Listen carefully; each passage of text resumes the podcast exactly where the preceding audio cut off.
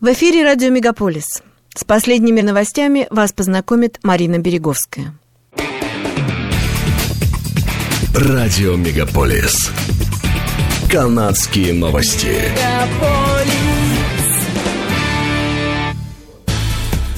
130 тысяч иммигрантов могут въехать в Канаду в третьем квартале 2022 года. В прошлом году Канада достигла своей цели, отдав приоритет заявителям, уже проживающим в стране.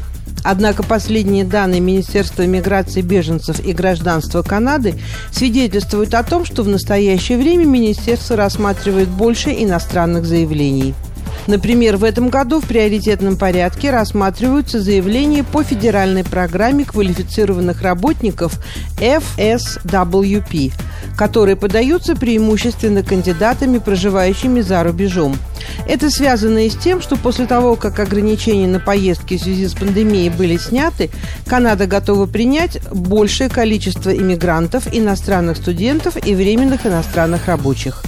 Канадское правительство в настоящее время стремится к тому, чтобы в этом году в страну прибыло 432 тысячи новых постоянных жителей. Первый случай заболевания обезьяньей оспой в Британской Колумбии подтвержден у жителя Ванкувера, в результате чего общее число случаев заболевания в Канаде достигло почти 80. Из них большинство в Квебеке, остальные в Онтарио и один в Альберте. Обезьянья оспа распространяется по миру с мая. Более 700 случаев выявлено в странах, где это заболевание обычно не встречается, в основном в Европе.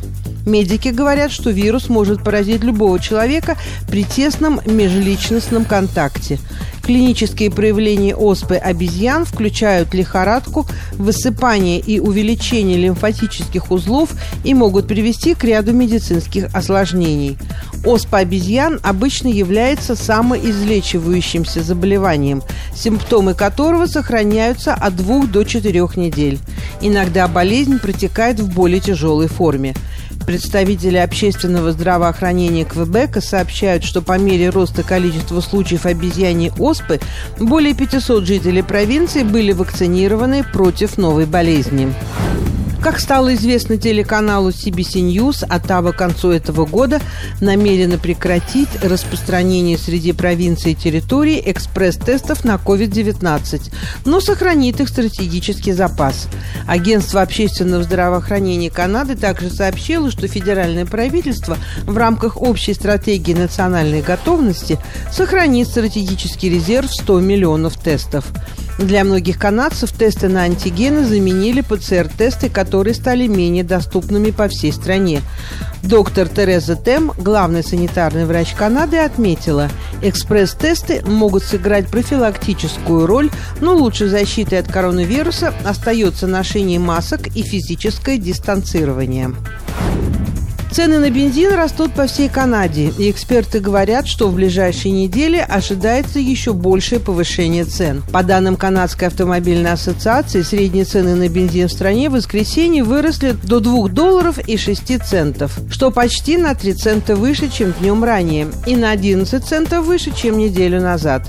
Роджер Макнайт, главный нефтяной аналитик InPro, на прошлой неделе заявил, что единственный способ создать облегчение для потребителей руководителей – это слаженная работа разных уровней правительства, которые должны пересмотреть схемы налогообложения. Проблема усугубилась после того, как на прошлой неделе был опубликован отчет о сокращениях запасов нефти в США, сказал Макнайт.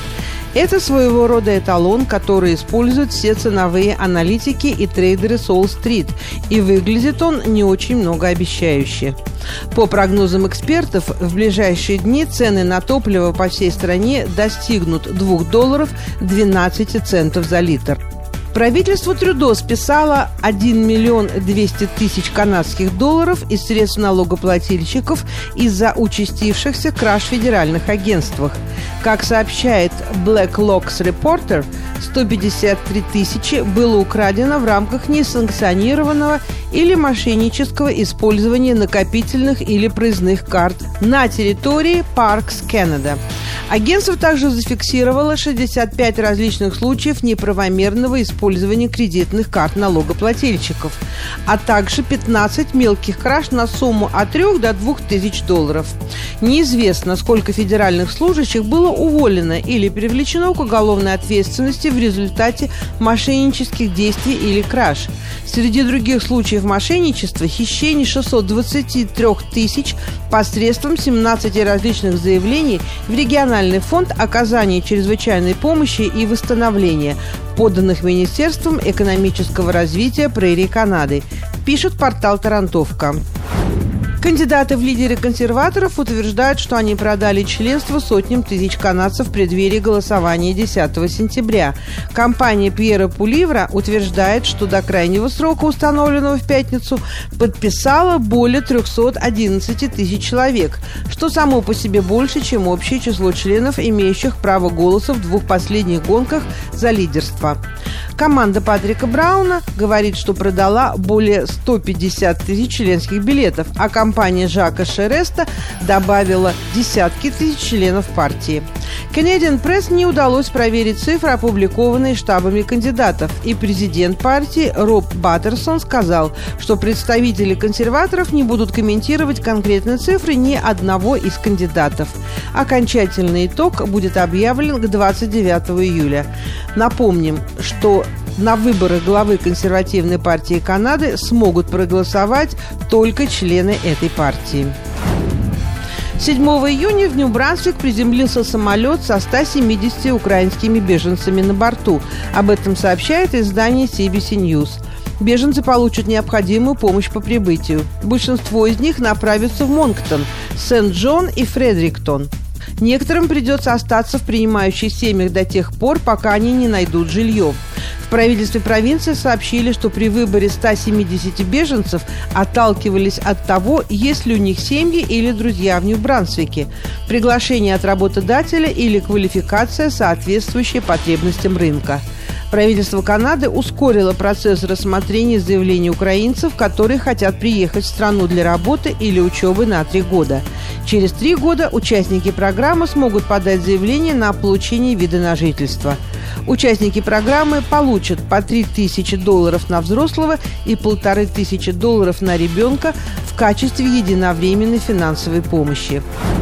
7 июня, как сообщают городские власти Торонто, началась регистрация на летние рекреационные программы, которые стартуют 4 июля.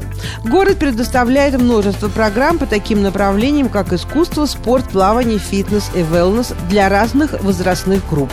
В общей сложности жителям Торонто будет доступно более 6,5 тысяч зарегистрированных курсов, которые помогут оздоровить и развлечь свыше 114 тысяч человек. Самый быстрый способ зарегистрироваться – онлайн.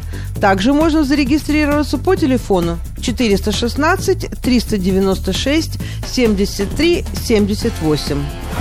Это были канадские новости на радио «Мегаполис Торонто», которые для вас провела Марина Береговская. Не переключайтесь.